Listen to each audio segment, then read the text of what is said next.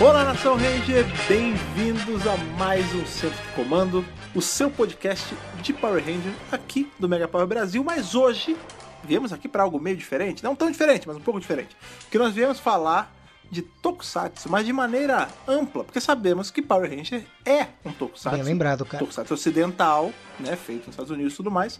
Mas hoje nós vamos falar especialmente da cena de Tokusatsu aqui no Brasil de forma abrangente e como o nosso querido Brasil varonil consome como era e, e como é até hoje essa cena aí de fãs de Tokusatsu aqui no Brasil. E comigo, como sempre, estão aqui Rafiana, então por favor, diga um olá de hoje. Gente, o olá de hoje é muito especial porque chegamos aos 100 mil inscritos no Mega Power Brasil.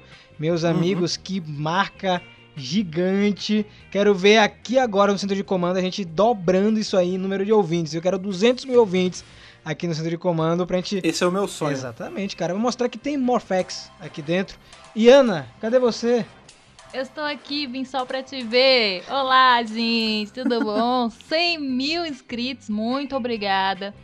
Eu sei que o pessoal aqui que faz parte do squad do podcast é forte, é, maratona as coisas, participe. Então, muito obrigada a você que também participa lá no canal. Sim, inclusive, é, acho que talvez até por conta aí do pique que a galera já tava por conta dos 100 mil, porque realmente foi, uma, foi um marco. Eu comemorei aqui em casa, fiquei muito feliz. E eu acho que isso se refletiu também no nosso podcast, porque o último podcast que a gente teve aí, que foi falando sobre aquele momento nostálgico da Fox Kids, nós estávamos nos divertindo aqui gravando, foi um podcast super bem aceito, cara. Vocês adoraram esse podcast e eu senti uma aceitação grande aí. Não sei se é porque vocês já estavam já no ritmo já da comemoração do 100k, mas são todos de parabéns. Muito obrigado aí pela, pela boa receptividade aí do tema da semana passada. E essa série de podcast que tá saindo desde a edição 46 são os podcasts da quarentena.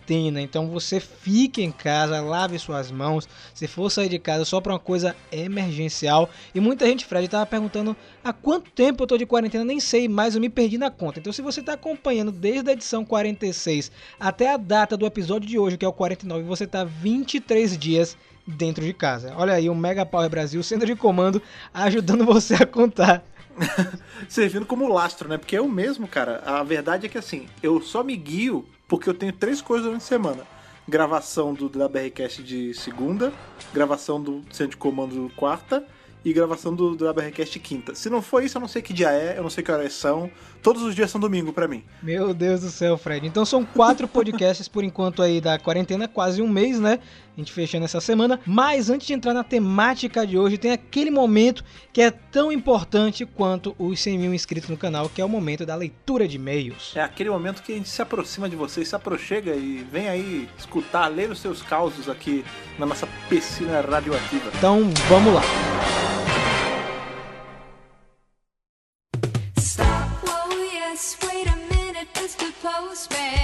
Agora estamos aqui novamente, mais uma semana, mais um momento que é, antes é o nosso bloco de e-mail, né, aqui das cartas radioativas, mas no meu coração eu também chamo do, do momento do Fred e do Rafa, porque essa é a hora que a gente senta aqui e papeia, é a hora que a gente pega um suquinho tangue, boa, né, pega um, aquele tangão aguado e fica aqui lendo as coisas que vocês falam e, e conversando sobre isso, cara. Então, por favor, Rafa, puxa aí a primeira carta desse nosso momento de hoje. Então vamos lá, gente. A primeira carta tem um título brilhante e várias exclamações. Vamos lá. Saudações, colegas Mega Rangers. Aqui é o Pedro Henrique, 19 anos, Cruz das Almas, Bahia. Ó, oh, pertinho daqui, rapaz. Já é, eu acho que é a segunda pessoa que a gente lê de Cruz das Almas. Será? Ou foi no outro podcast que eu li alguma coisa de Cruz das Almas? É que eu acho esse nome sinistro. Vamos ver. Porque assim, uma coisa de Jacarepaguá, ou sei lá, qual é o bairro que você mora? Aí na. Patamares e Pituba. Pa Patamares, Pitu, Lapa, tipo, whatever. Agora, Cruz das Almas, cara, é um nome muito maneiro. É. e aí ele fala assim, ó. Já acompanhava o Fred através do Doctor Who Brasil. Ah, então foi de lá. Então é de lá. Mas só muito recentemente, e por muito recentemente quero dizer o dia em que vos escrevo, comecei a ouvir o centro de comando e por hora zero arrependimentos. Olha aí, Fred. Olha aí. Eu, eu adoro as pessoas do crossover. Eu chamo de ouvintes crossover. Inspirado pelos casts, decidi voltar de vez ao universo de Power Rangers, do qual me mantenho afastado desde o final de Power Rangers Samurai, que foi transmitido pela Band. Então tem Um tempinho Tem que ele tempo, tá afastado. Tentei retornar sucessivas vezes como Megaforce, Dino Charge e através dos quadrinhos, mas nunca engatava ou simplesmente não achava o material. Acabei ficando só nas reprises de séries antigas como SPD, Fúria da Selva e RPM ou com outros tokusatsu como os Kamen Riders da vida. Graças ao cast já comecei não só o Beast Morphers, como também fui procurar o tal do Kira Major. Até agora, a minha única decepção foi ter visto o episódio 0 do Kira Major antes do 1. Sinto que o episódio 1 é muito mais cativante e seria mais legal conhecer os outros Majors depois de vê-los em ação. Que foi o que a gente comentou, inclusive, na, na edição, que o 0 é bem fraquinho o episódio. Talvez o Zero funcionasse melhor como um episódio de flashback, né? Sim, Fred, verdade, cara. Seria legal É. no meio da, da série, né? Isso, Ia isso. ser bom. Quanto a Beast Morphers foi bem divertido, me senti quase uma criança novamente ao ser apresentado ao pior senpai de karatê do mundo, que não só desafia um Kohai para um Jukumaite, acho que é assim que pronuncia, sem qualquer motivo e na frente de vários não membros do dojo, como também quebra as regras do mesmo ao usar armas. Ele tá falando acho que do primeiro episódio que tem o Blaze e o, e o Devon lutando lá no, no dojo da cidade. Cara, mas tem, eles usam armas? Não é porque na verdade ele lembro pega alguma coisa, não lembro. Só revendo o episódio. Ah. Além do pior nepotista do mundo que, por ser o prefeito, mexeu os pauzinhos para conseguir para o filho a incrível e altamente rentável de limpador de tapetes. Realmente notável. Antes fosse esse nepotismo pra tudo, né? Verdade. Mas nepotismo mesmo pra mim é o Ben e a Betty, viu, cara? Ali é, viu? Pode crer, né, cara? Porque eu vou te falar, eu gosto deles. Eles, são, eles têm alma boa, mas eles são dois incompetentes. e, e o pai também. E aí o pai bota ele, mas ali, ali naquele lugar, vamos jogar limpo aqui. É tudo um grande nepotismo. Porque também a Sean bota o filho. Ah, não. Só tem, os Rangers só podem ser as pessoas mais bem treinadas. Coincidentemente, meu filho é um deles. E tudo bem. E aí ele termina, peço perdão pelo e-mail brilhante. Perdão por quê, cara? Tá mó E bom. espero que seja mais um cast pra entrar na minha coleção de podcasts favoritos. Um beijo e um abraço do fundo do cocoro. E Fred, manda um abraço pra Thaís e pro bebê Nick. Olha aí, mandarei, mandarei. Valeu de verdade, viu, Pedro? E continue acompanhando. Seja bem-vindo ao Centro de Comando, bem-vindo ao Mega Power Brasil. E fico contente que você já está acompanhando duas séries muito legais. Muito bom, cara. Estou orgulhoso. Vamos agora para a próxima cartinha referente ao podcast 48, que foi o nosso anterior. Saudações mestres da rede de nostalgia. Olha aí. Somos nós. Mais um, mais um. Everton aqui, Serra Talhada, Pernambuco, 26 anos. O cara já deu o perfil completo dele. Caramba, que programa nostálgico foi esse? Só de reconhecer alguns nomes de desenhos que vocês falaram, eu fiquei me lembrando das minhas tardes e noites, e manhãs, em alguns casos, vendo desenho até enjoar. Ou seja, nunca. Olha aí, bons tempos. Tempos simples, né, cara? Muito bom, cara. Aí ele fala assim, ó, Fred. Infelizmente não tive TV por assinatura quando criança. Nem conheci ninguém que tivesse, mas sempre prestava atenção naqueles informerciais chatos de TV paga quando começavam a falar de desenhos. Foi em um desses informerciais que vi um trailer de Power Rangers, a Tempestade Ninja. Sim, a Tempestade Ninja, com artigo no começo. A tempestade. Exatamente. E vi dois Rangers azuis e pensei, o quê? Sem nem prestar atenção nos dois vermelhos ou na falta de um Ranger rosa, coisa inédita pra mim até então. Apesar de não ter a Fox Kids, eu não me importava, pois tinha SBT, Globo e Band. Sem Record e Manchete também. E mais tarde Futura e Cultura para assistir todo tipo de desenho que existisse. Meus desenhos preferidos eram Ursinhos Carinhosos, Em Que Lugar da Terra Está Carmen Sandiego, Gárgulas, Super Patos, Ana Pimentinha, caramba, Ana Pimentinha, velho. Ana Pimentinha, é verdade. Digimon, Sakura Card Captors e Tenshimuyo. Tem Shimuyo. Tem Shimuyo era muito bom. Ele botou assim, não necessariamente todos passavam no mesmo ano, além de Power Rangers e Chiquititas, que não eram desenho, mas eram para crianças. Inclusive tenho todos os CDs das Chiquititas até hoje. Interessante ele falar isso dos desenhos, que ele não acompanhava a Fox Kids, mas muito do que passou na Fox Kids depois passou na TV aberta. Então, muitos desenhos da Fox Kids são comuns para quem acompanhava a TV aberta. Sim. Eu fazia questão de acordar às 6 da manhã de sábado para assistir o sábado animado antes mesmo que começasse. Não só só para não perder os Sims Carinhosos. Quando não tinha aula, eu e meus irmãos ficávamos trocando entre SBT e Globo para ver um pouco de cada canal, meio que já sabendo mais ou menos quando fazer a troca.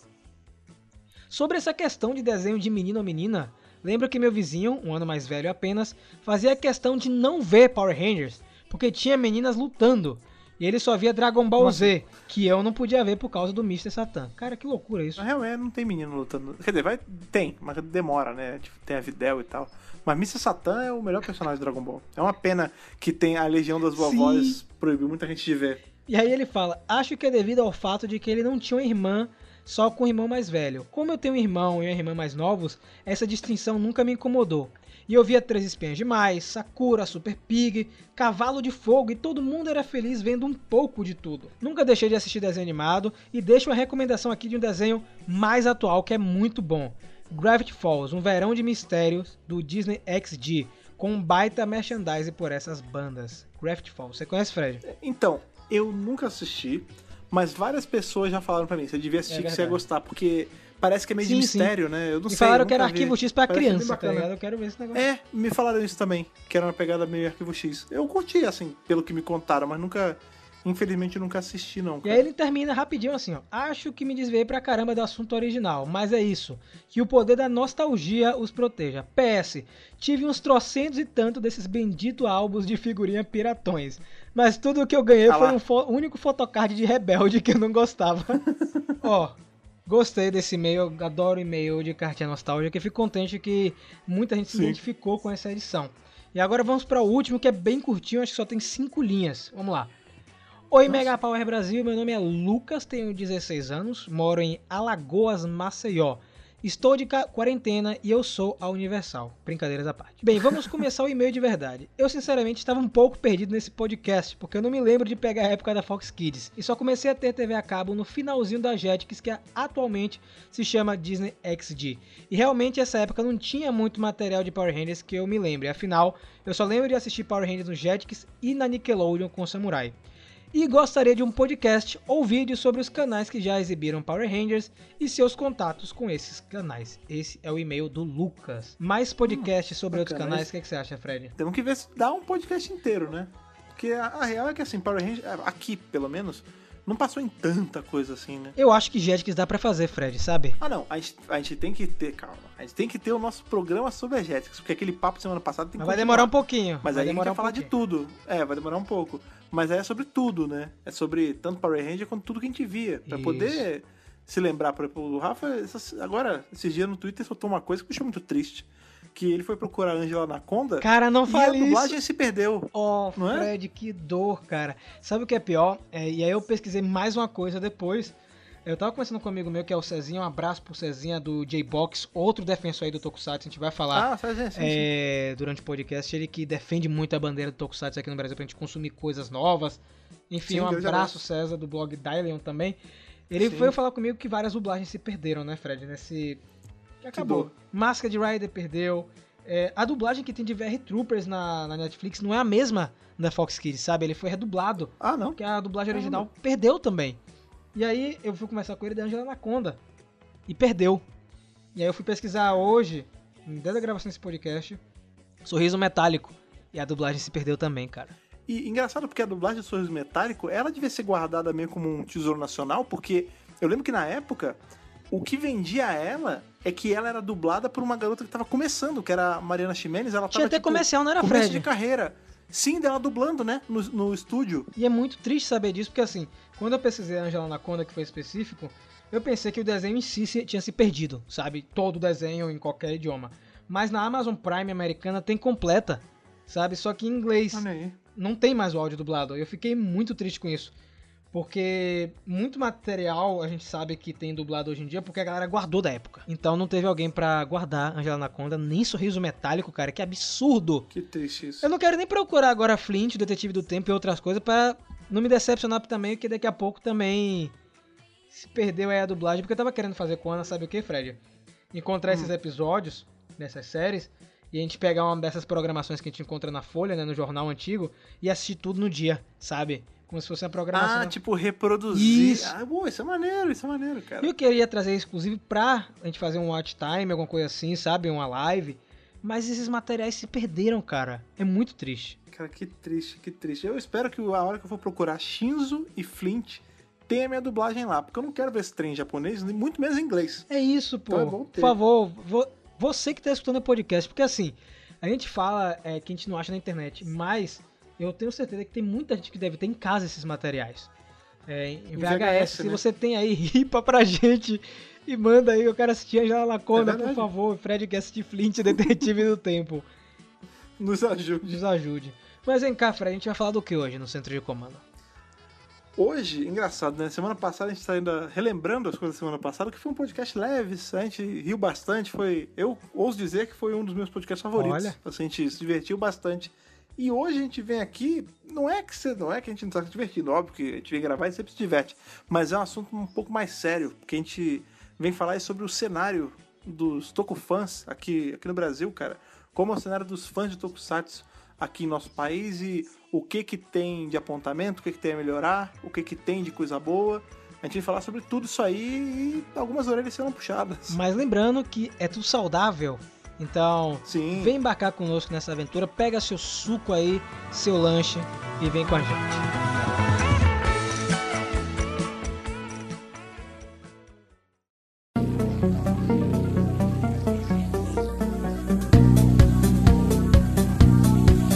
Então, é, a comunidade de Tokusatsu, é, o fandom de Tokusatsu aqui do Brasil, ele se mistura muito com a paixão das pessoas por séries japonesas, animações japonesas, porque o Tokusatsu ele está enraizado é, no nerd brasileiro, digamos assim. Que a gente teve aí na década de 60 já um Tokusatsu que foi National Kid, né? Sim. Então, desde aquela época, é, o fã brasileiro ele tem contato com essas séries em live action. E essa paixão, é, essa vontade de acompanhar esses seriados de ação japoneses é, foi crescendo ao longo dos anos, até que a gente chegou na época da manchete. Eu não estou desmerecendo Ultraman, Ultra Seven, Vingadores do Espaço, que foi antes. Eles tiveram sim seu relativo sucesso. Eu acho que até serviram como indicativo de que existia é, um público para consumir. Mas a verdade, a real, é que o Tokusatsu aqui no Brasil ele estourou mesmo na época da Rede Manchete Sim. com Jaspion, Changeman, Jiraiya, que foram séries aí que marcaram época e até hoje ecoa é, em qualquer lugar que você for falar, né? Comentar, né? seja na internet, em eventos, é, na rua, você chegar a perguntar para alguma pessoa o que é Jaspion, vão lembrar, né? Principalmente as crianças com mais de 40 anos. Então, o Tokusatsu pra mim, aqui no Brasil, ele, é, ele tem a mesma força que o anime. Embora é, atualmente ele tenha se enveredado por um caminho que eu posso dizer um pouquinho mais underground. Vocês concordam? É, assim, o que você tá falando eu concordo, realmente o boom, né, maior é justamente por conta manchete bandeirantes, mas sabe o que eu acho? Por que, que a gente sente isso? Porque, por exemplo, eu cresci com a minha mãe falando sobre National Kid. Ela sempre falava, ah, é porque assistia National Kid. Na época dela, não tinha esse esse conhecimento tipo, ah, isso é um tokusatsu, isso é uma série japonesa. Não, era uma parada que passava. Assim, passava de Neogênio, passava Feiticeira, passava National Kid e, e sei lá, talvez o Goldar, sabe? Passava esses negócios e pra ela era só uma série, entendeu? E não se tinha essa cultura de aglomeração de fã, de fandom, era, era um outro esquema. Quando a gente chega ali, que é justamente Jaspion, Jiraiya, Changeman, Maskman, essa pegada que a gente lembra um pouco mais, ali já tava meio que começando a ficar reconhecido sendo meio que, entre aspas, validado. Ah, isso é uma coisa de fãs dessa coisa, sabe? Né? Por isso que eu acho que a gente sente que é um pouco é um pouco mais forte nessa época, mas eu acho que foi meio que uma constante, sabe? Aqui no Brasil a gente tem essa esse privilégio de a gente ser a maior colônia é, nipônica do planeta, né? Tipo, a maior aglomeração de japonês está aqui, só pede pro Japão, né? Então acho que a gente tem isso, né? A gente sempre teve Tokusatsu aqui porque tem uma comunidade gigante que consumia isso avidamente, né? Eu acho que o Fred falou belíssimamente exatamente essa percepção aí do fandom, essa percepção da cultura é, oriental, né? Tipo, você saber que é um tokusatsu, porque eu acho que é bem isso. As pessoas só assistiam, era mais uma série que É. passava e ok, eu consumo isso aqui, até porque qual era a opção, não é mesmo, minha gente? A gente tá vivendo num mundo muito louco hoje, um Netflix e todos os derivados que você escolhe a hora, quando, ele diz pra você onde você parou, mesmo de- três meses depois. E é uma percepção de, consumi de consumismo, assim, de mídia muito nova, né? Antes era assim, você sentava na frente da TV e tinha que aguentar o que fosse botado lá pra você e pronto. E esse lance de você saber o que é, eu acho que nessa época da, da manchete ajudou muito as publicações de revista, que, né, de pessoas que tinham mais um Sim. conhecimento, que já tinham ido pro Japão ou eram orientais e tinham, assim, essa informação, né, começaram a trazer para as pessoas. Eu acho que por isso que, por exemplo, a revista Herói bombou tanto na época, porque justamente essas pessoas detinham esse conhecimento e compartilhavam numa publicação que qualquer pessoa podia comprar. Então aí começa a criar o fã de Tokusatsu no Brasil, como o Fred falou. Aí as pessoas começam a ter noção. Ah, tá, existem pessoas que são fãs desse gênero. Ah, tá, existe esse gênero. Então eu acho que é por isso que bomba, porque junta várias coisas ao mesmo tempo, né? É, é uma quantidade grande de Tokusatsu passando, informação sendo disseminada, e aí vai criando esse fandom aí, esse, esse início de fandom, né? O cenário é 1988, mais precisamente no dia 22 de fevereiro daquele ano. A Rede Manchete estreava aí Jaspion e Changeman. Duas séries de tokusatsu de franquias diferentes, né? Você tinha aí Metal Hero e Super Sentai, e que fizeram sucesso praticamente que imediato. A gente tem dois produtos aí de tokusatsu que viraram febre aqui no Brasil, então você tem brinquedo pra caramba, você tem álbum de figurinha, você teve circo desses personagens é, pelo país, né? E cara, naquela época, imagina só, a gente não tinha internet, não tinha redes sociais nem nada, e se propagou de uma maneira surreal. Chegando ao ponto de anos seguintes vinha tonelada de séries. A gente teve Flash em 89, Jiraiya também em 89, na década de 90, lá em 1990, Giban, naquele mesmo ano, Gogo 5, depois a gente teve Metalder, Charivan, Cybercop, Shider, olha quanta coisa teve. Em 91, Bycrossers, eu tô falando aqui porque teve muita coisa. Gavan, Spielberg, Tudo fora da ordem, Beleza, é tudo isso. uma bagunça. mas perceba como é, duas séries deram um start para uma, como pode dizer, uma loucura, um frenesi é, de exibição aqui no Brasil. E todo mundo consumia essas séries. Eu sempre converso com pessoas mais velhas, né? Porque assim, eu não vivi esse período da Rede Manchete, mas eu sempre conversando com amigos próximos, eles contam que todo mundo assistia é, esses seriados. Existia é, o momento de acompanhar Jaspion, existia o, o momento de acompanhar Jiraiya e virou uma febre. É, fora do Japão, aqui no Brasil, foi o local onde mais passou série de Tokusatsu. Então é algo assim grande. A gente teve França exibindo, teve séries no Havaí também, mas aqui no Brasil bombou, cara, chegando ao ponto de a gente ter quase todos os Metal Heroes exibidos aqui. A gente parou em Soul Brain, lá em 95. Mas a gente teve quase todos os Metal Heroes passando É, aqui foi- no Brasil. Falta o Blue SWAT, que mais? Jumperson, é, X-Draft Jumperson, e é. as mais recentes, né? Que são aquelas voltadas bem mais Ah, pra não, não, criança. mas a- as de criança não, tô, os de adulto. Ah, de adulto. Não, adulto, bote aspas aí, que não é de adulto, tá, gente? Não, mas digo que não é tipo é, Robotaki Kabutaki, que é um cachorrinho feliz. Eu digo, pô, Blue SWAT era policial, cara, era maneiríssimo e não veio pra cá, infelizmente. E agora você vê um, de- um detalhe, né? O, eu não vou, a gente não vai se aprofundar aqui na história da manchete, que todo mundo já conhece, mas a saturação desse mercado naquela época acarretou também no fim dos, pro- dos programas, né? Porque foram incansáveis exibições, teve série que não teve final exibida aqui no Brasil, e a gente Sim. teve é, um declínio do Tokusatsu. Até porque nesse período também a gente tinha- teve a chegada de, dos animes, né? Então era o Tokusatsu competindo com o anime. Então eu acho que perdeu a força depois das exibições da Rede Manchete. A gente teve uns pingados depois, que foi Ultraman Tiga, Rio Kendo, mas você sabe, né? O, o hype esfriou. Sabe um negócio que eu, eu sempre me pergunto se isso foi um dos motivos? Assim, não que tenha sido isso, só isso, né? Mas, por exemplo, você citou aí, a gente começou com Changeman e Jaspion. E aí foi tendo uma porrada de outras coisas vindo. Veio o Maskman, veio, né, veio o Gavan, tipo, era uma bagunça, tudo fora da ordem. E isso me faz pensar que ajudou um pouco o pessoal a esfriar. Por que, que eu digo isso?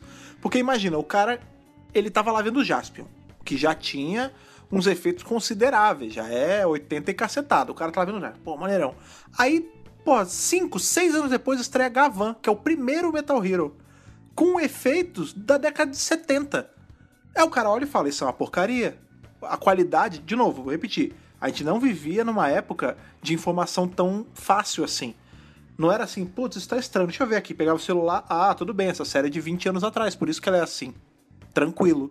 Não.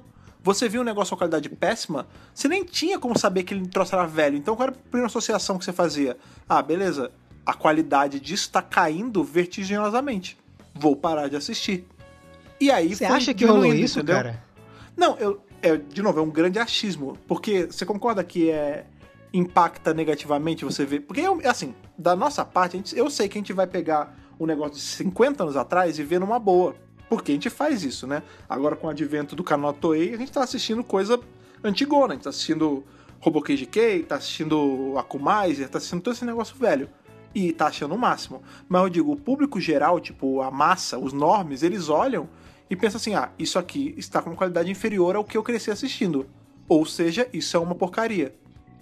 Saca? Eu fico pensando se não é um pouco por causa disso também. Cara, eu não sei, sabe? Porque naquela época, vamos lembrar que todo mundo tinha TV de tubo, né? Então, Uhum. a gente, eu, eu, pelo Sim. menos não conseguia diferenciar imagens. Eu tô tirando até do exemplo de Power Rangers, porque eu assistia Mary Morphin e não conseguia diferenciar a imagem de Zero Ranger Sim. pra Gente. americana. Então, eu acho assim, o cara assiste Jaspion criança, né? e, e vê Gavan, eu acho que ele não vai sentir tanta diferença, até porque a estética das duas séries são muito parecidas. Apesar de a gente ter um, um tempo de exibição das duas, obviamente, né? Jasper foi bem mais na frente. A gente teve aí Charivan Scheider. é, Então, teve um tempo, mas eu acho que o choque de imagem não, não rola. Pra mim, pelo menos. É, eu acho que pode ter acontecido com algumas pessoas. Por exemplo, eu tenho um tio que assistia Tokusatsu é, desde National Kid, essas coisas. E ele é muito chato, sabe? Muito perceptivo, assim, com essas paradas.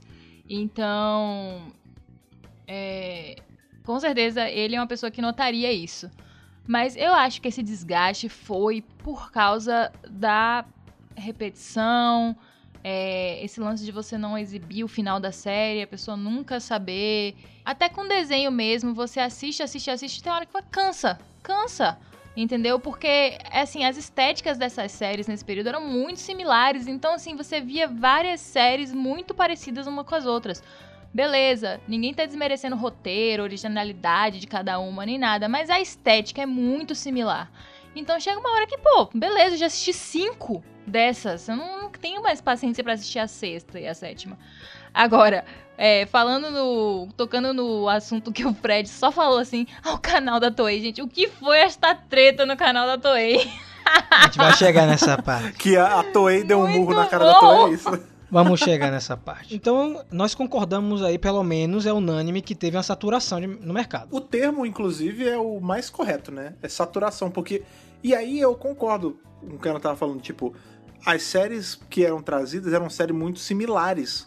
Né? Talvez se eles tivessem arriscado, por exemplo, até no próprio Blue SWAT que eu falei aqui, que era uma coisa completamente diferente dos outros Metal Hero, talvez tivesse dado um gás a mais. Mas aí o fôlego já tava, tava baixo, né, Fred? Porque Blue Sweat é um pouco mais na frente. Assim, mas só tava baixa porque já tava uns anos já na mesma na mesma tecla o tempo inteiro, entendeu? Tipo, é assim, Jasper é legal. Aí você fica Jasper uns 5, 6, 10 anos seguidos, você não aguenta mais, entendeu? É complicado. É, talvez se eles tivessem é, tirado menos leite da- dessa pedra e trazido outras pedras pra tirar leite, talvez tivesse durado um pouco mais. Não digo que o gás estaria igual até hoje, não estaria. Mas talvez tivesse durado um pouco mais, assim. A gente teve aí duas tentativas é, de retomar, eu, eu não sei se é bem tentativa, mas foram dois momentos onde nós tivemos séries de Tokusatsu ainda na televisão, séries inéditas, que foi o caso de Ultraman Tiga, que primeiro passou na Record e depois terminou de ser exibida lá na Rede, na Rede TV, né? Ela, ela, ela parou na, na. Eliana, a gente não, não tinha visto os episódios finais, e ela encerrou na, na Rede TV. E depois teve Ryukendo, que engraçado que Ryukendo, lá em 2009, fez um relativo sucesso, e hoje você tem um fandom que gosta de Ryukendo, que Sim. pede, eu tiro isso até pelo, pro próprio Mega Hero e Mega Power Brasil, muita gente manda pra gente mensagem, ah, Ryukendo é tipo um Power Ranger, é tipo um Super Sentai, e a gente tem que explicar, mas já tem muito vídeo de Ryukendo pela internet, eu acho que não tem o que mais falar da série, mas enfim, a gente teve essas duas tentativas é, de revitalizar o Tokusatsu na televisão. É engraçado que você falou da- das dúvidas que chegam, né? Tipo, ah, isso é tipo Sentai, isso é, é da Toei, né? Porque, de novo, isso também é uma coisa que aqui a gente não. Não é que a gente não tinha informação, mas era irrelevante, né? Porque, por exemplo, eu imagino que lá. Totalmente achismo também. Eu imagino que lá no Japão é assim, sei lá.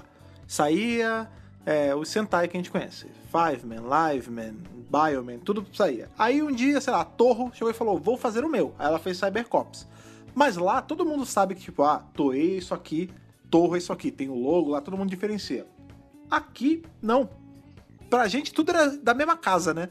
Pra gente Ultraman, Spectroman, é, Five Man, Ryukendo. Eu lembro que a gente tava no. A gente participava do Festival de Cultura Japonesa aqui em Salvador, né? E a gente sempre colocava um stand para exibir os artigos que a gente colecionava.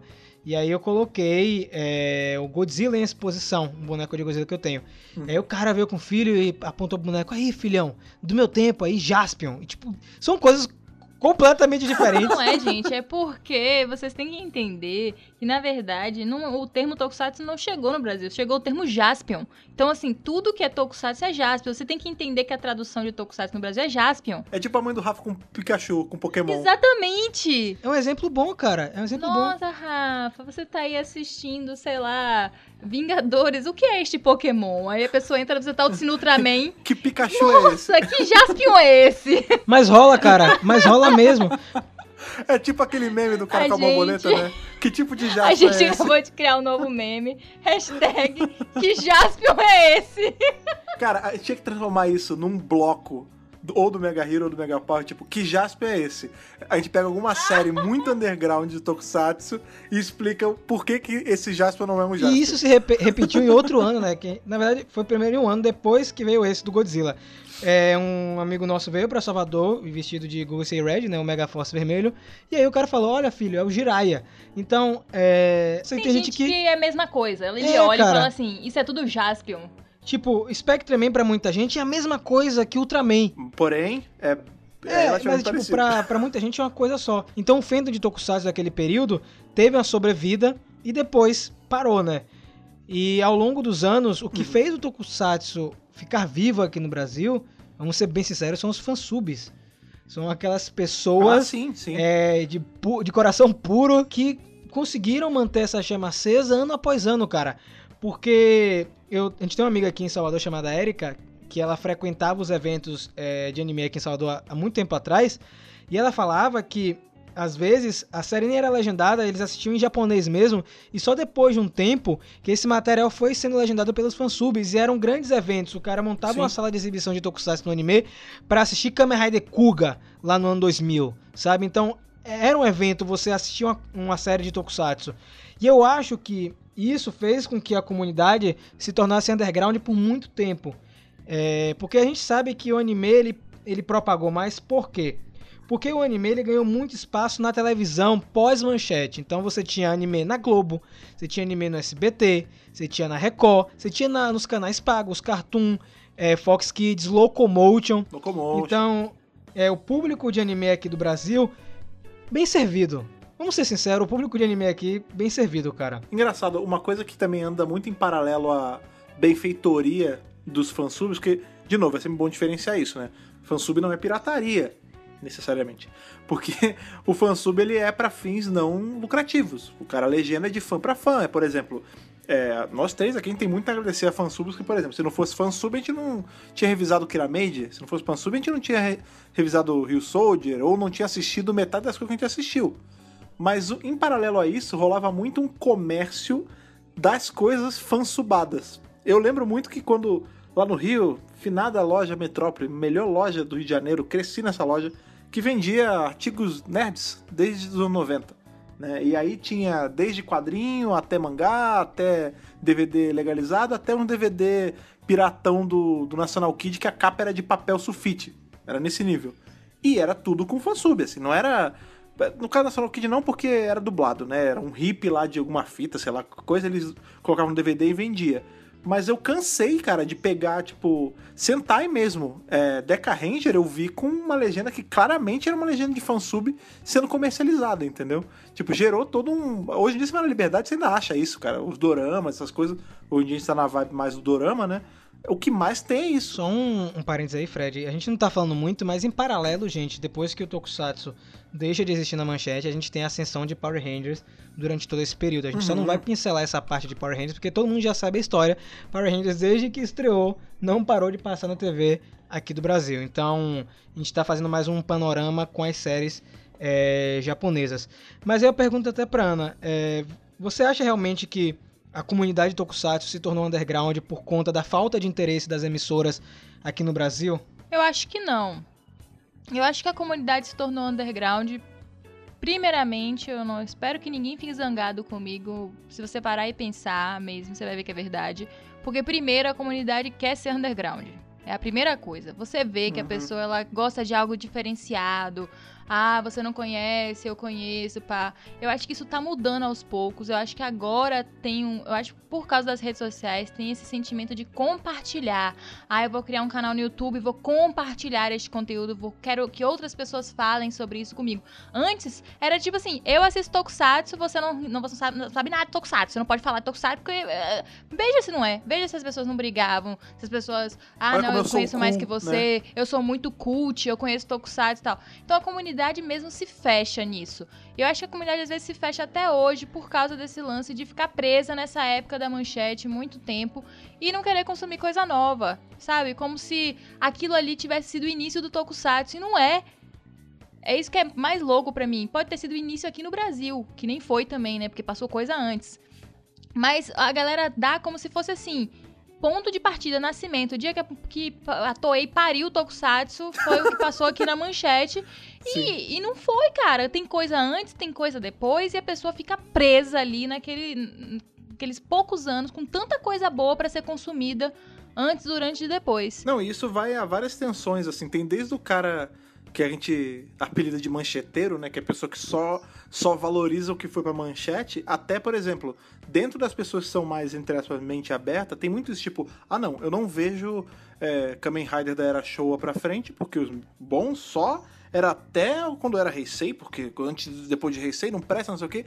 É justamente isso, né? Essa, essa necessidade falsa de que eu preciso ser mais cult, eu preciso ser mais descolado é isso, que você. Você tem que ter um clubinho, tá ligado? Ah, o meu clube é só de gente que assiste manchete. O meu clube é só de quem assiste só Heisei. É, tem gente que não. Eu só assisto Showa. Aí você fica assim. Eu assisto tudo. Tchau. É. E sabe que é interessante, já saltando um pouco no tempo, isso reflete muito hoje na, no Brasil, né? A gente tem canais de Tokusatsu, nós temos aí, tem o Tokudok, tem o Mega Hero, tem o Super Yosen, tem o pessoal da Resistência Tokusatsu. Mas se a gente for comparar com a quantidade de canais sobre anime que a gente tem é aqui absurdo. no Brasil, a gente perde de lavada, cara. A gente perde lavada. Só tem o Mega Power, Mega Hero, é, Tokudok, é, Resistência, Super Yosen que eu conheço. Pode ter mais. Mas se a gente for comparar com canais de anime, cara, é esmagador o volume de canais. E os canais são grandes e acabaram a, uma grande parte desses canais se tornaram relevantes dentro do cenário, fazendo parceria com Crunchyroll, com editoras de mangá, com empresas de anime, porque a comunidade de anime aqui no Brasil eu vejo que ela é, é mais aberta, sabe? É, ela é mais convidativa. As pessoas é, são mais abertas para outras pessoas assistirem o um anime. Não existe aquilo lá, ah, você não pode ver meu anime da minha época. Não, aqui no Brasil, é, pelo menos essa parte do anime eu vou, vou tirar o chapéu. É muito legal. Aqui a comunidade é bem aberta. Tem muitas páginas que eu gosto de acompanhar porque os apresentadores, os produtores de conteúdo são super solícitos com quem não entende sabe? É, o próprio pessoal do Cavaleiro do Zodíaco, é, eles são uma... E olha que é um anime antigo, né? Eles abrem espaço pra galera mais nova. A gente tem aí o cara da Casa do Kami, é, que fala de Dragon Ball. Então, tipo, são vários canais que abrem portas é, para quem é novo.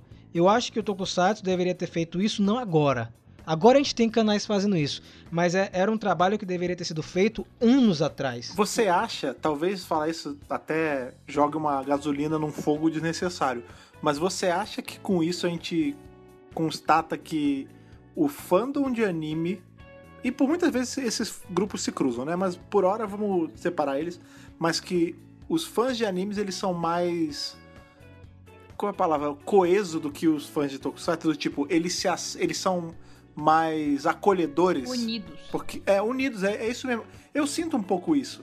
Que geralmente, quando a galera que é fã na, pô, na, minha, na minha época, lá, quando eu ia nos eventos de anime, pô, bota aí, uns 15 anos atrás, no antigo Clube América, lá no Rio de Janeiro, é, tinha muito esse negócio das famílias, né? Ah, esse aqui ah, é meu filho, é meu, porque eu mostrei o anime de, é, o anime tal para ele. Ah, porque ele mostrou a música tal, tipo, rolava essa sensação de familhão mesmo.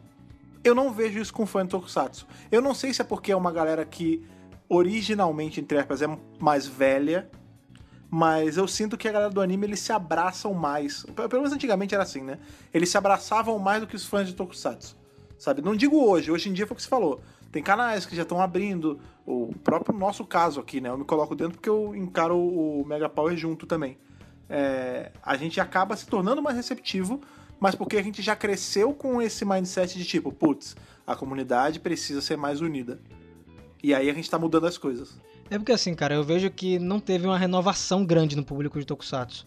A gente uhum. tem novas pessoas que passam a consumir ano após ano, mas a gente não teve uma renovação até porque o Tokusatsu ele parou de ser exibido por um tempo na TV e Sim. a gente não teve mais esse tipo de material para criar um novo público. É, a gente está tendo isso agora, é, não só por conta dos canais de stream e, enfim, canal no YouTube, mas por causa dos produtores de conteúdo. Como eu falei, tem canais que estão fazendo isso e produtores de conteúdo. Agora a gente tem podcast, tem a gente, tem o pessoal do Henshin Rio, tem o Sempu, que são grupos que estão é, aos poucos lutando, na verdade. Eu vejo que tudo que a gente faz aqui, sim, na verdade, é uma sim. luta constante de fazer com que o Tokusatsu seja mais aceito. Porque eu percebo uma coisa, eu não sei se vocês percebem também, mas o Tokusatsu é tratado também com chacota pra, pra, pela Sim. galera mais nerd. É, é, é, muito comum isso. Nossa, é comum demais. É tipo, você fala que você gosta de Tokusatsu, aí vem, ah, você gosta daquela tosqueira, ah, você gosta de Power Ranger. Tipo, no nosso próprio canal de Power Rangers, agora com 100 mil inscritos, as pessoas vêm e falam assim: Nossa, vocês são adultos e gostam de Power Ranger, não, tem vergonha, porque Tokusatsu é ridículo.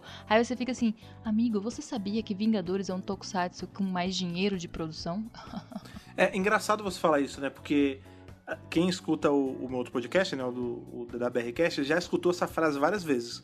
Que Doctor Who nada mais é do que um tokusatsu britânico. E quando eu comecei a falar isso, um pessoal vinha falar, ah, realmente, né? Porque a série clássica era muito tosca, é igual um tokusatsu. E eu falava, não, gente, não é por isso que eu estou falando que é, que é igual um tokusatsu, é porque a premissa é a mesma. É uma série feita de efeitos práticos, que pum, se assemelha em vários pontos. Ela existe há mais de 50 anos em alguns pontos. Ela usava roupa de borracha assim. Não é pela tosqueira, é pelo estilo narrativo. E que eu defendo que é um tokusatsu mesmo. E eu não falo brincando. Mas a galera associa automaticamente a coisas mal feitas, né, cara? É, é uma concepção muito errada da ideia. Mas sabe o que eu acho, Fred? Isso soma também a chacota, não é só por conta das séries que a galera não busca entender o tokusatsu. Eu acho que muita gente que faz a chacota não entende o que é o tokusatsu em si, que é uma arte, né? Uma arte japonesa. Uhum. Eu vejo também que a chacota está associada é, ao comportamento do público. Então nós temos aí é, muita gente dentro da comunidade é, que se comporta de maneira agressiva, de maneira ríspida, como a Ana falou também, se comporta de essa série é minha e você não pode assistir. Então esse tipo de comportamento acaba também se transformando em chacota. A gente tem blogs aí na internet que pegam posts de, de fãs de Tokusatsu e fazem memes, porque esses fãs eles é, acabam entrando é, em situações constrangedoras mesmo por conta desses comportamentos. E esse lance do Tokusatsu ser uma arte, né? Entra toda naquela discussão que a gente já teve várias vezes aqui sobre o desrespeito da arte em geral, né? De, tipo, as pessoas olharem e falar, ah, isso é arte, arte é coisa de vagabundo. E aí isso tá tão arraigado que quando você vai e fala, Tokusatsu é arte, a pessoa já desmerece automaticamente. Então, é, você não sabe, mas Tokusatsu é arte sim, é arte de fazer filmes com efeitos especiais. E deixa eu te contar uma coisa. Muito desses diretores que vocês pagam pau aí, norte-americanos ou que estão trabalhando em Hollywood, foram pesquisar tokusatsu, tentam reproduzir tokusatsu lá japonês, porque assistiu, tem aquela memória, foi ali que conheceu, é ali que estavam os mestres que fizeram tudo na mão é, não tinha computador, não tinha programinha, não tinha nada. Era tudo na mão grande, explosão na mão grande, fazer roupa, Fogo de verdade, tudo né? de verdade. E aí agora a gente tá num mundo facilitado, você pode fazer tudo digitalmente, você tem os caras que são ninja no computador, tipo, você grava numa tela verde, o cara cria um universo. Isso é muito muito, muito, muito massa mesmo. Não vai desmerecer de jeito nenhum. Agora, você não pode fazer do Tokusatsu chacota porque o cara fazia isso de verdade. Esses primeiros Star Wars é Tokusatsu, viu, gente? Vai, não fica, não se Sim. engane, não. Olha o making off de Star Wars do primeiro, do episódio 4. Os banners pintados, aquelas estrelas, tudo. Você acha que aquela estrela ali é o quê? É pintado, é tecido pintado aquilo ali. Nave no fundo pintada. Aquelas navezinhas voando. segurando. É, é navezinha voando com cordinha. Não tinha ali computação gráfica pra fazer aquelas coisas todas, não. Às vezes aqui e ali é tokusatsu. Eu vi um, um, um desses making-off que aquela arquibancada do que o Anakin corria era tudo palito de fósforo ou palito de dente que eles fizeram. Depois animaram por cima alguns pra poder ficar mexendo. Então, assim, isso é tokusatsu. Então, assim, eu acho que essa galera tem que se educar primeiro. Assim, eu, eu sou um pouco partidária, assim, da, da metodologia de Lucas. Tem algumas pessoas que precisam ser constrangidas. tá ligado? Você primeiro tem que constranger a pessoa e falar assim: olha, então, O Lucas devia estar gravando com a gente isso. Com catarse. certeza, com certeza. Se o Lucas estivesse gravando isso aqui, ele tava largando os Isso é só paulada. só porrada. Primeiro você eduque.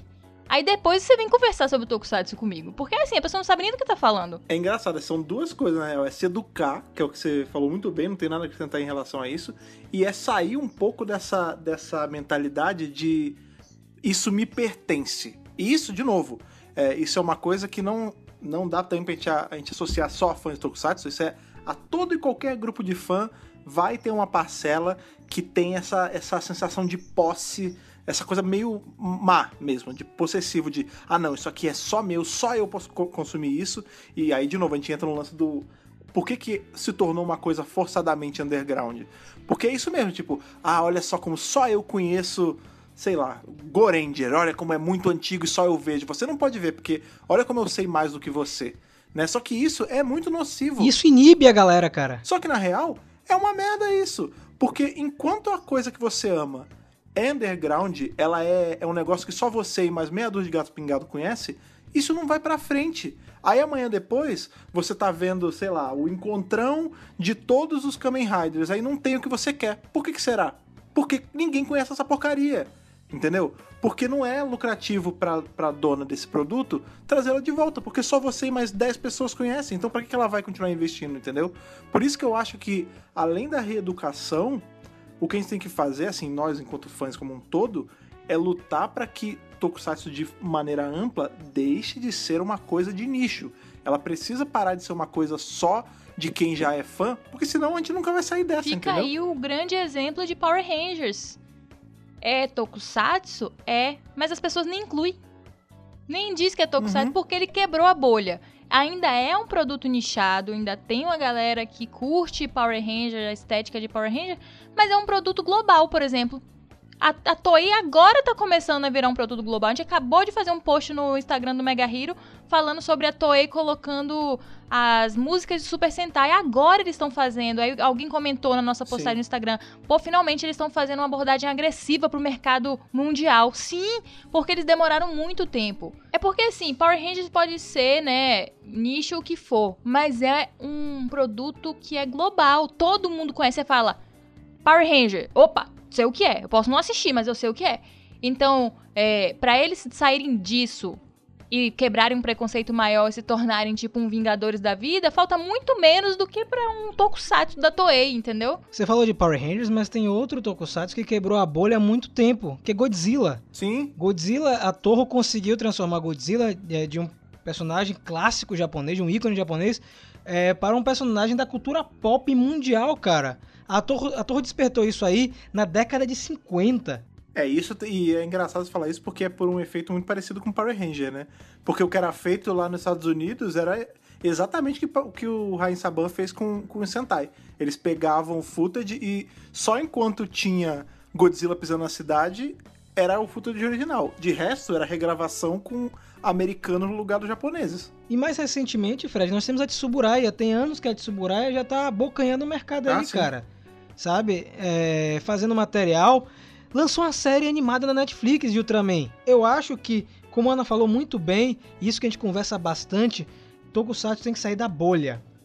A bolha do Tokusatsu tem que ser estourada para que outras pessoas consumam. E eu acho que muitas vezes o fã não deixa essa bolha estourar. Porque tem muito disso, isso é verdade o que o Fred falou. É, eu não quero que outra pessoa goste disso. Porque é, meio, é a síndrome do underground, tem muito isso com banda de, de música, Sim. né? Que a pessoa escuta uma banda e não quer que a outra pessoa escute pra banda ficar famosa. Hashtag eu conheci primeiro. É, exato. E isso, é, cara, Já é, era fã antes do filme. tem que parar com isso, pô. Tem que parar com isso. É, eu vejo muito comentário no Mega Power Brasil. Ah, é, eu sou fã raiz e não sei o quê. É, você é fã raiz, Rafael? Eu falei, cara, eu sou fã que, que assiste Eu sou tudo. fã. É, eu sou fã, eu consumo tudo de Power Rangers que sai, seja novo, é, do meio da, da década ou, ou antigo. Não tem, não tem problema nenhum com isso. E fica aí o que eu tinha esquecido e agora eu lembrei, que é a chegada dos filmes do estúdio Ghibli na Netflix. Tipo, imagina se eu ia ficar tipo, ah não, agora todo mundo vai conhecer, é, sei lá, Sussurros do Coração, que era um filme super underground do estúdio e pelo amor de Deus, eu passei anos querendo que as pessoas soubessem o que era isso pra eu poder conversar. Eu literalmente conheci meu vizinho Totoro quando eu tinha 8, 9 anos de idade e eu nunca pude conversar com nenhum amigo, tipo, e aí, meu vizinho Totoro? Porque a pessoa olhava pra mim e falava assim, o quê? Entendeu? Então agora, imagina os filmes chegando na Netflix, todo mundo tem acesso. Eu tô feliz pra caramba. Eu tô louca pra ver mamãe e papai fazendo festa de ponho pras crianças. Então, assim, é, as pessoas têm que entender que quanto mais gente conhece, mais aquele produto ele é propagado. No dia que as pessoas entenderem isso, elas param de se fechar numa bolha. No dia que tiver um milhão de pessoas assistindo Tokusatsu no Brasil, as empresas trazem as coisas pra cá, gente. Traz mesmo. Então, sai dessa porque o que é visto, o que é consumido, é o que é vendido. Beleza, a gente falou aí da, da cena brasileira de Tokusatsu. A gente torce aí que muita coisa dê certo. É, principalmente aí materiais que estão para sair, né? O mangá do Jaspion, o filme do Jaspion. É, lembrando que esses materiais, eu acho que eles demoram para sair, porque eles estão trabalhando de uma forma diferente. Esse mangá e esse filme não são só para o pessoal mais velho. Se eles querem dar uma revitalizada no Jaspion aqui no Brasil, vão ter que focar em um público mais novo. Então eu torço que eles façam isso. Em contraparte, é, foi até legal a Ana falar isso.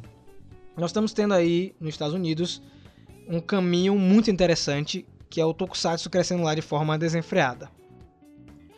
Tá tendo interesse mútuo da comunidade americana, norte-americana, pelo Tokusatsu. Eu falo isso porque a gente acompanha a comunidade gringa há anos, participando de fóruns, dentre outras coisas. E lá eu vejo que é muito mais plural. A gente não tem tanta rixa nos Estados Unidos de, por exemplo, Power Rangers vs Super Sentai, antigo versus novo. Lá não tem muito isso. E por conta de não ter esse tipo de problema, tá chegando muito material. Tem anos que a Shout Factory vem lançando aí em DVD séries de Super Sentai, algo que muita gente achava até pouco tempo, quer dizer, tem gente que acha ainda que o Rain Saban não deixa. É, mas isso é daqui. Isso é, isso é brasileirice. É isso. Que o Saban foi lá no, no, no estúdio da Toei e roubou as fitas de Super Sentai pra piratear no ocidente. Eu gostei com o tom que o Fred falou. Não, peraí, isso é brasileirice, tipo, É. nojinho, tá Isso é ligado? brasileirice. Porque você não vê isso em mais lugar nenhum, cara. Lá fora, eu tenho certeza, eu tenho certeza, certeza absoluta. Se, porque lá fora, com o lance do- da, da Shout, né, que agora tem o Talk Shout e tudo mais, tem lá um bloco que quem apresenta o bloco é o Jason Narvi. Jason Narvi é o Skull, de Power Ranger. Todo mundo acha o máximo. Eu tenho certeza. Se isso fosse aqui no Brasil, ia estar tendo riot na rua. Vagabundo tá saindo com tocha e forcado pra matar alguém. Porque é um absurdo um cara de Power Ranger tá falando do meu Jaspion. Entendeu? Só que você vê é, que é justamente aquilo que a gente falou, né? Como lá existe uma flexibilidade maior nisso, eu não tô dizendo, gente, que não tem briga de Sentai contra Power Rangers, que isso deve ter em qualquer lugar. Mas não é algo gritante a ponto de a gente ter brigas homéricas na rede social. Não, não é isso. Tô dizendo que lá nos Estados Unidos existe, é, como eu posso falar, uma parceria, né? Então todo mundo assiste tudo. Você assiste Power Rangers, você gosta de Power Rangers, beleza, tem aí na Netflix pra você assistir. Eu gosto de Super Sentai, então eu vou comprar os DVDs na Shout Factory. E agora os caras têm, pasmem, um serviço de stream de Tokusatsu oficial, cara. Que é um vacilo, Que é o Tokushoutsu. porque eles travam por IP. Porque no Twitch tem o canal do Tokushoutsu. E aí eu, eu sigo lá e quando eu tento... Toda vez aparece, agora está passando, sei lá, Ultra Seven. Aí eu, olha só, vou ver Ultra Seven. Aí quando eu clico, desculpa, esse conteúdo não está available pra você. Mas o preview eles deixam eu ver. É muito cruel isso. Eu vou dizer, isso pode vir pro Brasil. Mas pra vir pro Brasil é aquela velha conversa que a gente já teve aqui no podcast, já teve no canal. Tem que ter interesse do público para que as empresas tenham interesse também. Não adianta lançar um Tokushoutsu aqui e ninguém assinar. Entende? Porque, por exemplo, a gente teve aí na Crunchyroll séries de Ultraman inéditas chegando aqui no Brasil. Várias séries. O que, que aconteceu? Pegaram essas séries, riparam e botaram para download. Sabe? Garo saiu na Netflix primeiro, Ultra 7X saiu primeiro na Netflix. O que, que foi que aconteceu com Ultra 7X? Pegaram a série, riparam na Netflix e botaram para baixar. Só que o que acontece lá nos Estados Unidos é o seguinte: quando sai uma série em DVD e essa série tem fansub, o fansub não legenda mais. Não posta mais, porque você já tem aquele material licenciado. O fansub continua legendando as séries que não estão disponíveis é, naquele local. Então eu acho que seria interessante, em termos de Brasil, a gente ter um pouco de noção disso. Pô, tu- é, vamos dar uma, é, uma hipótese aí. Vamos trazer é, Kamen Rider Zero One pra cá. Certo? Se Kamen Rider Zero One vier pra cá, o que, que vai acontecer? Seria interessante que os fansubs não postassem mais Zero One para que o grande público fosse assistir o Kamen Rider e assim mais séries virem pra cá. Porque não adianta o Zero One estar disponível na Netflix e ninguém assistir, como foi o caso de Ultra 7X, ninguém assistiu, tiraram de catálogo. Então tem que ter é, uma compreensão, e essa compreensão tá tendo nos Estados Unidos, voltando pro cenário americano. Eles estão tendo muito material, muito material. Tá chegando um DVD de Ultraman, de coisas atuais. Como o Fred falou aí, o Tokushoutsu. A Shout Factory já lança bastante coisa. Então, o mercado japonês está olhando para os Estados Unidos de outra forma. É, é complicado, né? A gente vê que, por exemplo, e tem muito isso que você falou, né? Esse esse bom senso de tipo, ah, beleza. Até então eu tava legendando o Zero One e agora saiu licenciado, o fansub parou, gente. Vão lá e comprem o original para poder vir mais material. E as pessoas vão lá e compram. Tem esse. Não tô dizendo que também a gringa é perfeita. Deve ter gente espírito de porco lá, sim. Óbvio que tem. Mas existe essa consciência, né? Essa ideia de não, vamos todo mundo trabalhar para que tudo chegue para todo mundo. Aqui, por exemplo, agora a gente teve em paralelo esse Talk Shout, sem querer me, me adiantar, a gente teve novamente, aí, como eu falei, o canal da Toei. O canal da Toei, oficialzão lá, colocando uma porrada de coisa em catálogo de graça no YouTube com legenda. Em inglês, tudo bem, mas você pode ir lá e autotraduzir se você não souber inglês. Tá pá. muito bom a tradução automática, viu? Sim, sim, eu, eu fiz questão de ver um episódio de, de Robocage com a tradução simultânea lá e ficou muito boa. Mas o ponto é, eu vi gente falando assim, tipo, ah, bela bosta. Isso aí já tem fansub há, há 10 anos. Tipo, não, cara, não é por aí que você tem que pensar, entendeu? Não é bela bosta.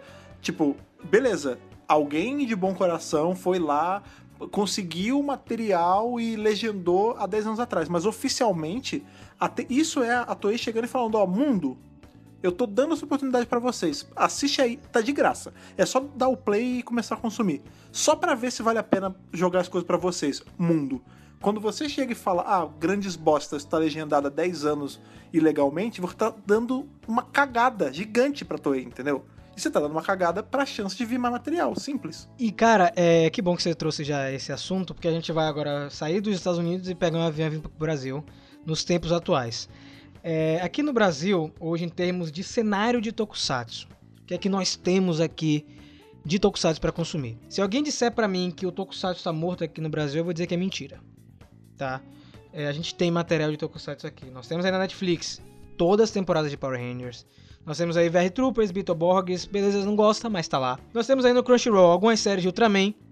Nós temos aí no Amazon Prime as séries licenciadas pela Sato Company, aí, que inclui Jaspion, Changeman Giban, National Kid e Garo. Então a gente tem essas séries disponíveis, sem contar que nós temos o canal Tokusatsu TV, que é da Sato Company, oficial, com, com várias séries gratuitas para as pessoas assistirem Dublada. dubladas e nós temos agora também Jasmine Changeman Jiraiya passando na Bandeirantes. E chegou o canal da Toei, o canal Tokusatsu, uma coisa assim que eu juro pra vocês, eu nunca ia imaginar que isso ia acontecer. De verdade mesmo. É. Sou bem, bem franco com vocês. É um material que tá vindo aqui pra gente de forma aberta, sem bloqueio de região, cara. Então eu falei, nossa, olha que louco isso.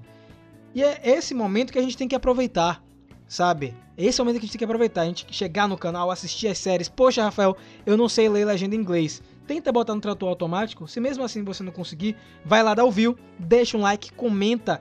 Comenta em português para o pessoal da Toei ver que tem gente interessada.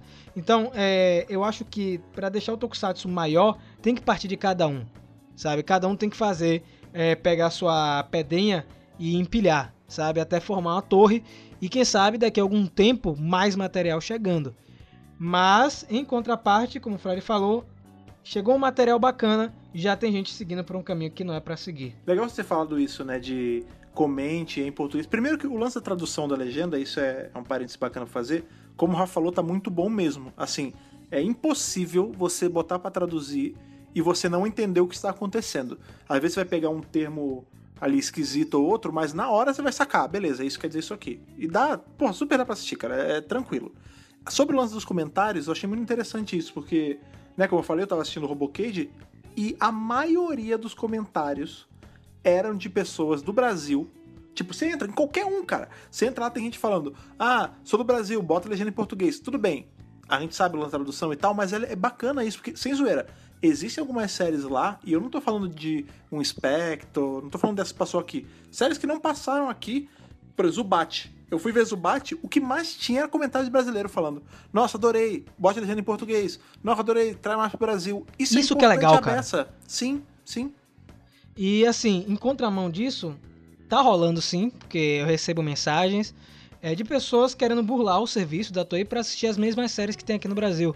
gente, esse é o momento de, de a gente mostrar que a gente quer outras coisas. Você não tá tão afim de ver Zubat, não tá tão afim de ver Ninja Captain, você quer ver seu Jaspion, assiste é, onde tá disponível. Você tem em DVD, você tem na TV, tem serviço de stream.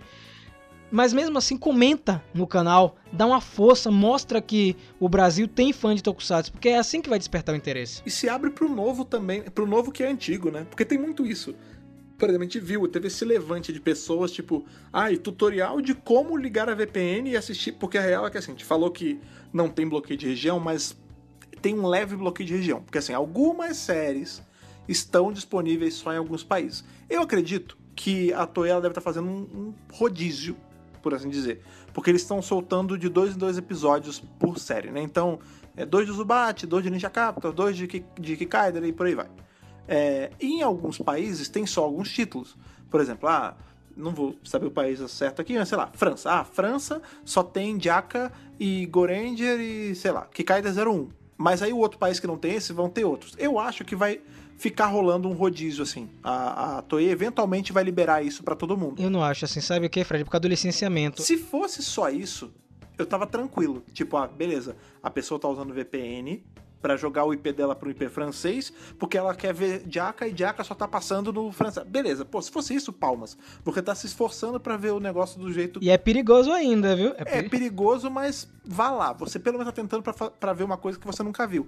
Mas o que tá acontecendo é isso. As pessoas elas estão andando num campo minado de VPN turca, do, do Diaba 4, pra poder ver uma série que já tá ali, tá inclusive no YouTube. A pessoa ela vai é só fazer a busca ali, ela vai cair num um outro canal do YouTube licenciado pra assistir esse troço dublado que não vai nem precisar gastar o olho pra ler. É isso, é chocante. É chocante, assim. Quando o Rafa me contou isso, eu fiquei de cara. Falei, não é possível, gente. Sabe, até quando essas pessoas vão viver isso, sabe? É Como se elas estivessem presas a um período de tempo e estivessem tentando se agarrar a essas séries e as memórias que elas trazem. Não sei, porque elas foram felizes, porque aquilo causou prazer na época que elas assistiram, elas tentam replicar isso de qualquer forma, mesmo fazendo umas coisas absurdas. Tipo, você. Tipo, pegar um VPN pra assistir uma coisa que já tem pra você pra assistir. Então, é o que eu falo, as pessoas precisam acordar, as pessoas precisam é, chegar, assim, né, cumprimentar 2020, né, o que que tá rolando por aí, dar uma olhada, assim, abrir a cortina, ver quais são as séries que estão passando, porque ficar nessa não vai dar em nada. Ana falou de séries novas, também se abrir para assistir séries antigas. Esse canal da Toei é focado em séries mais antigas. Quem sabe você não assistindo uma série dessas vira uma nova paixão, sabe? Poxa, você Sim. gosta tanto de Jaspion, assiste outro Metal Hero que você não tenha visto, ou alguma outra série parecida, inclusive. Talvez aí você assistindo, poxa, gostei disso aqui, vou virar fã, vou agora procurar mais material semelhante. Então, eu acho que é você se permitir. A gente vê muito isso agora falando na esfera Power Rangers, Mega Power Brasil. Muita gente que chega no canal e fala assim: Poxa, eu era cabeça fechada. Para mim só prestava da primeira temporada até Zell. Teve gente que só assistiu isso aí. Mas de tanto vocês falarem das temporadas novas, eu tô assistindo Beast Morphers. Fred sabe muito bem disso, porque a gente tem muito e-mail desse tipo, né, Fred? De sim, pessoas sim. que é, só gostavam daquilo mas de tanto a gente falar, de tanto a gente insistir a pessoa a abrir mente, ela assiste, sabe? Eu acho que falta é, um incentivo também da comunidade. É, grandes canais, grandes portais que falam de Tokusatsu também provocar no seu público a vontade de buscar o novo, sabe? É, eu acompanho muito o Henshin Rio que é um outro podcast muito legal, vou deixar aqui na descrição para vocês um acompanharem, que eles falam particularmente de materiais atuais, e isso provoca na pessoa a vontade de buscar uma coisa nova. Você pode falar de coisa antiga assim, a gente fala de temporadas mais antigas no Mega Power, mas não é o foco. Porque se a gente fizer, a gente focar em público antigo o tempo inteiro, não vai existir uma renovação e não vai ter interesse de nenhuma empresa aqui no Brasil de vender material de Power Rangers. Imagina só se a gente só falasse de Marimorph, Marimorph, Marimorph, não ia ter nada de Beast Morphers pra, pra galera consumir. Sim, sabe? Então você sim. tem que fazer esse exercício. Se você é um produtor de conteúdo, tá escutando agora o centro de comando, fala de coisas novas. Sério, sai um pouco dessa bolha. Não tô dizendo para você abandonar as séries antigas ou as séries que passaram aqui no Brasil, mas fala de outras coisas para que a gente tenha um movimento na comunidade e enfim a gente estoure essa bolha e mais pessoas possam acompanhar. Então, mas é justamente isso que você estava falando. É, o, é sobre a perspectiva, na verdade. Porque assim, no caso de Power Ranger é um caso meio à parte nesse sentido. Porque assim, quando a gente fala de, pô, se abra para o novo, é porque a gente teve desde o primeiro passando aqui sempre. E aí tem pessoas que ficam sempre naquela tecla. No caso, aqui quem tá falando do canal da Toei e tudo mais, se abrir as séries velhonas é se abrir ao novo também, porque em tese é novo pra gente. E eu não digo só, tipo, eu não quero pagar de o, o cara que conhecia tudo. Tem uma porrada de série lá, série dos anos 70, que eu não tinha visto. Ou por falta de vontade, ou por falta de tempo. Por exemplo, de novo, vou bater na tecla do Robocage. Eu nunca tinha assistido Robocage. Eu via pra baixar e nunca baixava. Fui assistir e me amarrei. Entendeu? Então acho que nesse aspecto, é você se abrir ao novo é você se abrir ao antigo também. Porque é novidade pra gente. A série dos anos 70, dos anos 80 que não veio pra cá, é novidade. Então você, se você, eu estendo o convite do Rafa, se você é produtor de conteúdo, não se prenda só em falar do que é antigo até onde te convém. Tipo, ah não, vou falar dessa série aqui dos anos 80, muito maneira, Jaspion e Changeman. Não, fala das coisas mais antigas que ninguém tá falando, entendeu? Porque é aquela sensação do eco. Você fala, aí a gente fala, aí outra pessoa fala, quando vê, tem várias pessoas falando, já tô aí vai e fala, putz, esse mercado tá crescendo, vai que vale um revival, vai que vale lançar uma coleção em Blu-ray, sabe? A chance de ser uma coisa boa é muito maior do que ser, de ser uma coisa ruim. Hashtag que Jaspion é esse. Mas então, é... já mostramos tudo que tá rolando no cenário brasileiro, a gente deu uma pincelada na época antiga, quem sabe a gente comente mais alguma vez aqui no centro de comando, depende de vocês também, caros ouvintes. É, eu queria que cada um de vocês é, resumisse um pouquinho como é que enxergam o cenário atual. A gente já falou de tudo que rolou, mas como é que vocês enxergam o cenário atual? Vocês enxergam e como vocês acham que a galera de fora, que não é da bolha de Tokusatsu, enxerga? Eu acho que a galera que não é, né, que não faz parte aí do, das, dos fandoms, ainda continua mesmo, meio com um preconceitozinho. É, eu sei porque, pô, gente, eu trabalho, né? Nós, né? Trabalhamos com Megapower Brasil e gente, eu vejo o desprezo que as pessoas demonstram quando eu digo trabalho com Power Ranger, né? É, e Power Ranger é Tokusatsu, então já ah, aquela tosqueira, né? Então, pra muita gente eu trabalho com tosqueira. E então eu espero que assim, na verdade, para que as pessoas respeitem, vejam contra os olhos, nós de dentro temos que fazer nossa parte, como os meninos estavam falando, e produzir conteúdo positivo, falar de coisas novas, trazer é, faces daquele produto, não ficar só falando tipo review de episódio, vamos fazer análise, vamos conversar, vamos bater uma hora de bate-papo no podcast, falando, analisando aquela obra, enfim. Porque quando a gente der o valor e mostrar o valor, aí sim as outras pessoas vão dar valor. Enquanto a gente ficar fazendo meme, sabe? Um monte de página de meme Tokusatsu, o tempo inteiro isso. Quanto Tokusatsu for página de meme, for zoação, for. Ah, isso aqui só eu posso curtir, as pessoas vão ignorar master a gente, e não só as pessoas, como as empresas também. Cara, em relação ao cenário, assim, eu acho que. De novo, eu também não quero que, que esse podcast soe aos ouvidos de quem, tem, quem tá ouvindo que isso é uma grande bronca, assim, não, não é esse o ponto. É, eu acho sim que o cenário tem um certo problema. Assim, tem esse lance de. E eu, de novo, eu acredito inclusive que quem escuta a gente não tá nesse grupo em específico, porque já é uma galera que tá mais aberta, já assiste Power Ranger, já tá aqui ouvindo um, um podcast sobre um assunto que nem é exatamente Power Ranger. Então, já tá um pouco mais aberto a isso, mas a gente não dá pra fechar os olhos que existe uma parcela grande do fandom que tem essa, essa é arraigado nele esse negócio que só pode assistir aquelas cinco séries e, só, e, e é só isso que presta, o resto não presta. Eu acho que enquanto a voz dessa galera for mais alta, porque esse é o problema. Bote você ouvinte que tá ouvindo isso e sabe que você não é uma pessoa chata, saiba isso. O cara chato ele faz mais barulho o cara chato ele é mais vocal. Por isso que a gente vê tanta barbárie, tanta gente louca em rede social. Porque eles têm mais cara de chegar e sair falando o que eles acham uma merda e o que só eles gostam é bom. Você tem que ter a mesma coragem de chegar e falar: não, eu gosto disso aqui e defender o que você gosta, entendeu? Eu acho que o nosso cenário tem tudo para dar certo. O Brasil, ele, os fãs brasileiros, eles têm tudo para porque ele é conhecido como um fã já caloroso e tudo mais eu acho que tem tudo para ficar cada vez melhor. A galera tem só que se esforçar em ser vocal com o que ela gosta mais do que com o que ela não gosta, sabe? E se abrir um pouco mais também. Eu acho que no geral é isso. Cara, eu faço das suas palavras, Diana, as minhas. É, eu ainda enxergo o cenário da nossa visão ainda. Ele tá. Não é que ele é mais. Ele não é um bebê, mas ele agora já tá na, fra... na fase adolescente. Ele precisa amadurecer mais ainda para que ele estoure essa bolha e aí sim o público de fora enxergue o Tokusatsu da mesma maneira que eles enxergam animes, enxergam o fandom da Marvel e da sim. DC como uma coisa comum, porque eu vejo ainda que o Tokusatsu é visto como uma coisa estranha, coisa de maluco, um negócio né? bizarro, coisa de maluco. Então tem que mudar essa percepção. Então você que está escutando, você que é novo aí, que você está com vontade, você começou a assistir Tokusatsu agora, você tem esta obrigação Mentira na obrigação, mas. Moral e cívica. Gost... é, de propagar isso aí, de você falar do que você gosta, de você incentivar outras pessoas a assistirem. Você gostou de um Kamen Rider novo? Ah, não faça isso de, ah, ele é meu. Não, mostre pro seu vizinho, pro seu colega da faculdade, do colégio, mostre pro seu amigo para ele assistir. E aí, quem sabe, a gente cria uma comunidade cada vez maior.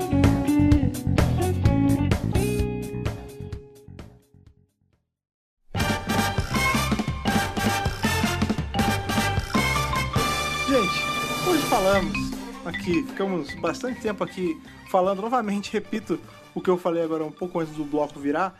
Não escutem isso como uma bronca dos três velhos chatos aqui, que é Fred e Rafiana. Não é esse o ponto, cara. A gente tá aqui, a gente tá falando pro bem de todo mundo. Isso é.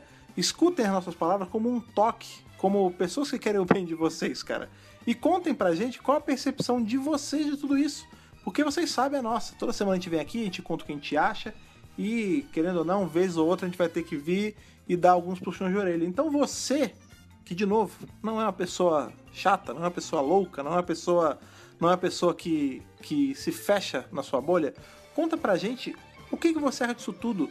O que, que você acha desse levante que está tendo globalmente em relação a séries finalmente vendo aí a luz do sol aqui no Ocidente? Séries que nunca tinham vindo nem para os Estados Unidos, nem para o Brasil, agora estão vindo. O que, você acha disso? Qual a sua percepção sobre o que tem de bom vindo por aí? E qual a sua percepção em relação aos fãs brasileiros? O que, que pode ou não ajudar o nosso grupo de fãs aqui de Tokusatsu de forma ampla ficar cada vez maior? A gente quer saber de vocês também. Não deixem de, de contar o parecer de vocês para isso. E óbvio que vocês sabem que esse tipo de assunto vai ser daqueles que vai dar bastante pano pra manga, então você vai precisar do nosso e-mail. Então, Rafa, por favor, lembre pra gente qual é o endereço das cartinhas eletrônicas radioativas pra galera mandar o papo. Então, gente, super fácil, contato megapowerbrasil.gmail.com Lembrando de colocar aí no assunto qual edição você está se referindo para facilitar a gente. E lá no corpo do e-mail, seu nome, sua idade, de onde você está falando. Tem gente que está esquecendo de ajudar o Power Senso, não esquece. Tem que ajudar, a gente tem que saber com quem tá falando, senão a gente tá falando com as paredes, né, cara? Outro lugar, outros lugares, na verdade, que você encontra a gente aí são nossas redes sociais, que, Ana, lembrar pra gente quais são. Arroba Megapower Brasil em todas as nossas redes sociais. Dá o Google que você acha. Isso aí. Outra coisa também que são os presentes há um tempinho já. Caso você tenha dormido, vai que você não se ligou, meu Deus, eu pulei, eu não escuto o final do podcast, você deveria escutar. Caso você não saiba, nós estamos agora lá no Apoia-se. Sim, o Mega Power Brasil está com um financiamento coletivo agora. Você vai lá no Apoia-se, você escolhe com o tanto que você quer apoiar e todo mês vem essa quantia aqui pra gente, pra gente melhorar nosso equipamento, nosso servidor, comprar mais material para revisar para vocês. Lembrando que isso não é uma taxa, não, não é nada disso, cara. Você ajuda a gente se você quiser, como você puder. E lembre-se, não é para você deixar de pagar nenhuma conta sua para ajudar o Megapower Brasil, não é esse o ponto. Caso você possa e você queira, aceitamos de bom grado. Lembrando que todo o nosso material sempre foi e sempre será gratuito. Então, tanto os vídeos no YouTube, quanto o material escrito no site, quanto o nosso podcast continuará sendo gratuito, mas se você for lá ajudar a gente com um pouquinho que seja, esse pouquinho se torna um montão e ajuda a gente a fazer várias coisas, tem várias tem várias metas lá pra gente bater, cada dia que passa a gente tá chegando mais perto de bater outras metas, e cada dia que passa também nós estamos com mais pessoas ajudando a gente lá. Tem inclusive uma tier, lá tem um grupinho de pessoas que ajuda com tanto que ganha ser citado aqui no centro de comando, e são essas pessoas: Stefano Gollum, Matheus Souza Alves, Ayrton Serafim Balabem e Ramon Tonelli Cavalari. Essas são as quatro pessoas que apoiam a gente aí com aquele toquinho especial aqui pro centro de comando. Então vá lá, vá em apoia.se barra Brasil, veja se você quer ajudar, com o tanto você quer ajudar e comece aí a fazer o nosso Megazord ficar energizado, certo? Com certeza. Gente, muito obrigado mais uma vez pela sua audiência, de verdade. Lembrem de ouvir esse podcast com cuidado para assimilar tudo direitinho e compartilhar. É isso, nos vemos na próxima semana e que o poder o proteja.